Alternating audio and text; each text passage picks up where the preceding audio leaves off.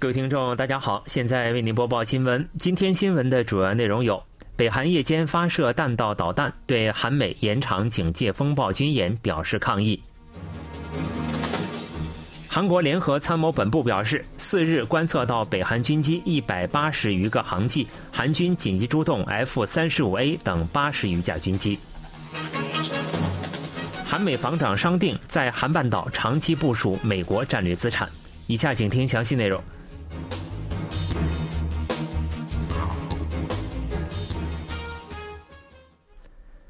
韩美决定延长联合空中演习“警戒风暴”，以应对北韩接连进行弹道导弹挑衅。对此，北韩提出强烈抗议，并于夜间发射弹道导弹进行应对。北韩三日晚九时三十五分至九时四十九分许，在黄海北道鼓山一带向东海海域发射三枚短程导弹，导弹飞行距离约为四百九十公里，射高为一百三十公里，射速约为六马赫。随后，北韩当晚十一时三十分起，在江原道金刚郡一带向东海海域进行炮击，发射了八十余枚炮弹，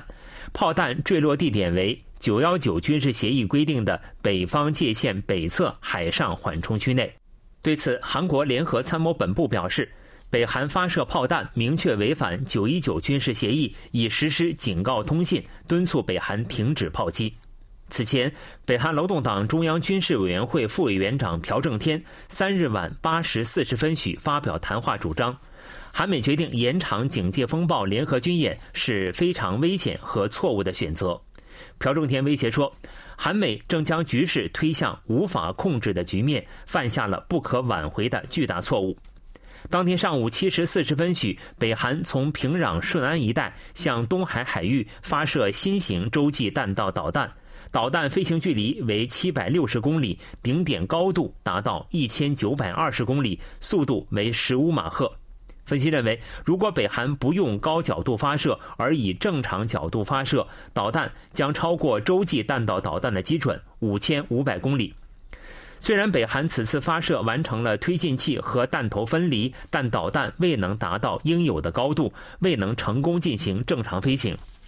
军方预计，北韩发射的是火星十七型新型洲际弹道导弹，这是北韩时隔五个多月再次发射火星十七型导弹。为应对北韩高强度挑衅，军方决定延长原定至四日结束的大规模韩美联合空中演习“警戒风暴”。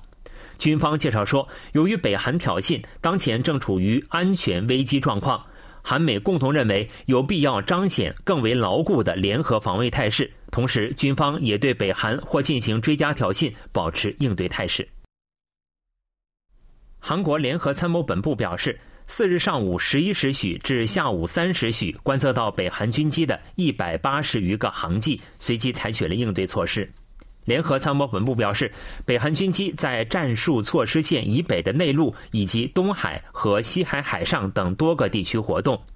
韩国空军紧急出动包括 F 三十五 A 隐形战斗机在内的八十余架空中战力，并通过后续支援战力和防空战力，维持了万无一失的应对态势。另外，参加韩美警戒风暴联合空中演习的二百四十余架军机，也在按计划实施演习，并保持应对态势。联合参谋本部表示，在韩美紧密的合作下，韩军正密切监视北韩军的动向，并对北韩追加挑衅维持牢固的应对态势。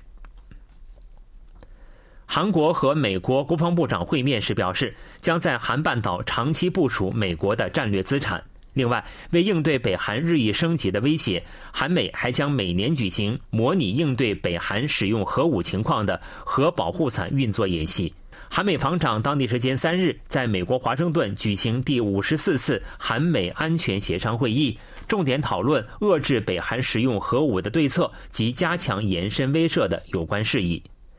韩国国防部长官李忠谢表示，韩美就在韩半岛长期部署美国核动力潜艇、航母以及战略轰炸机等战略资产达成了协议。对此，美国国防部长奥斯汀表示，这并非新部署美国的战略资产，而是在必要时适时以双方协商同意的方式，在韩半岛部署美方的战略资产。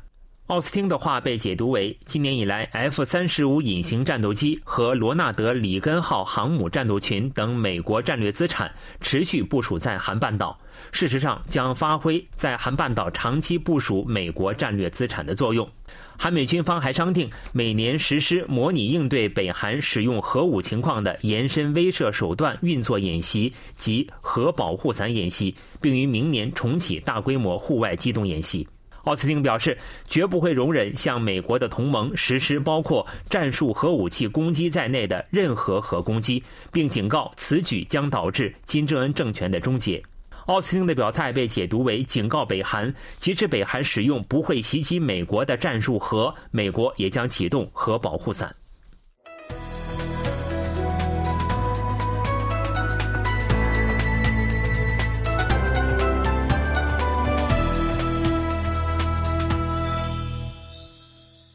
KBS World Radio，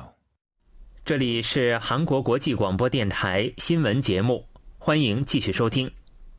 韩国和美国空军实施的联合空中演习“警戒风暴”延长一天，将于五日结束。十月三十一日开始举行的该演习原定于四日结束，但由于北韩持续发起挑衅，韩美国防当局宣布延长演习时间。为出席第五十四次韩美安全协商会议，正在美国访问的韩国国防部长官李忠谢于美国当地时间三日在华盛顿韩国文化院举行的记者会上表示，该演习是每年的例行演习，此次演习规模有所扩大。延长演习时间并非尹锡悦总统的指示，而是由我向美国国防部长亲自提出，演习时间最终决定延长一天。美国国防部长奥斯汀当地时间三日也在韩美安全协商会议结束后举行的联合记者会上表示：“我与李忠谢部长决定延长美韩联合空中演习‘警戒风暴’，此举将加强两国的准备态势。”奥斯汀强调，将为保护美国和同盟以及拟定对策保持紧密协商。此前，在北韩发射洲际弹道导弹等提高挑衅水平后，韩军三日表示将经韩美协商延长警戒风暴演习时间，但当时并未发布具体的演习结束日程。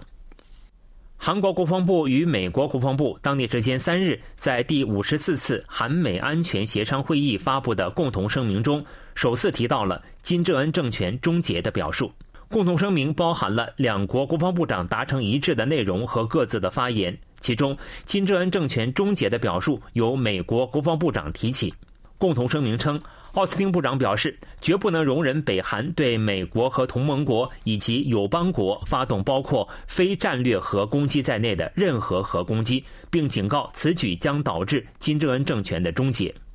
韩国政府有关人士介绍说。韩美安全协商会议共同声明是整理一年来韩美同盟悬案，指明今后同盟合作方向的蓝图。事实上，等同于外交文件。具有外交性质的文件提到金正恩政权终结，意味着向北韩发出了强烈的警告信息。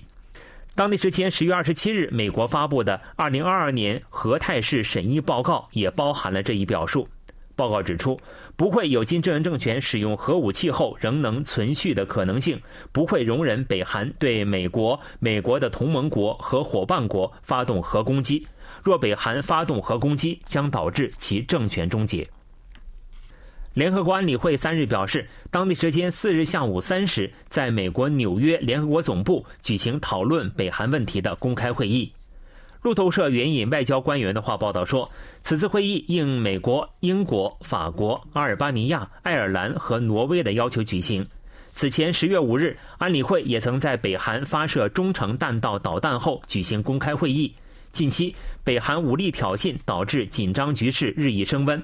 韩国时间三日，北韩发射了包括一枚洲际弹道导弹在内的共六枚弹道导弹，最近不断提升挑衅水平。北韩对韩美联合空中演习“警戒风暴”表示强烈抗议，并于二日在南北分裂后首次向东海北方界限以南发射弹道导弹。仅二日一天内，北韩就发射了包括短程弹道导弹和地对空导弹在内的至少二十五枚导弹。北韩发射弹道导弹违反了安理会制裁决议。美国常驻联合国代表琳达·托马斯·格林菲尔德当地时间三日在推特上强烈谴责北韩试射洲际弹道导弹，称北韩此举破坏了国际不扩散体制，违反了多项联合国安理会决议，敦促北韩立即停止导致局势动荡的行为。格林菲尔德当天在接受美国微软全国广播公司采访时也表示。北韩今年共计发射了五十余枚导弹，我们谴责这种行为，有必要加大努力向北韩传达绝不会容忍这种行为的信息。新闻为您播送完了，是由于海峰为您播报的，感谢各位收听。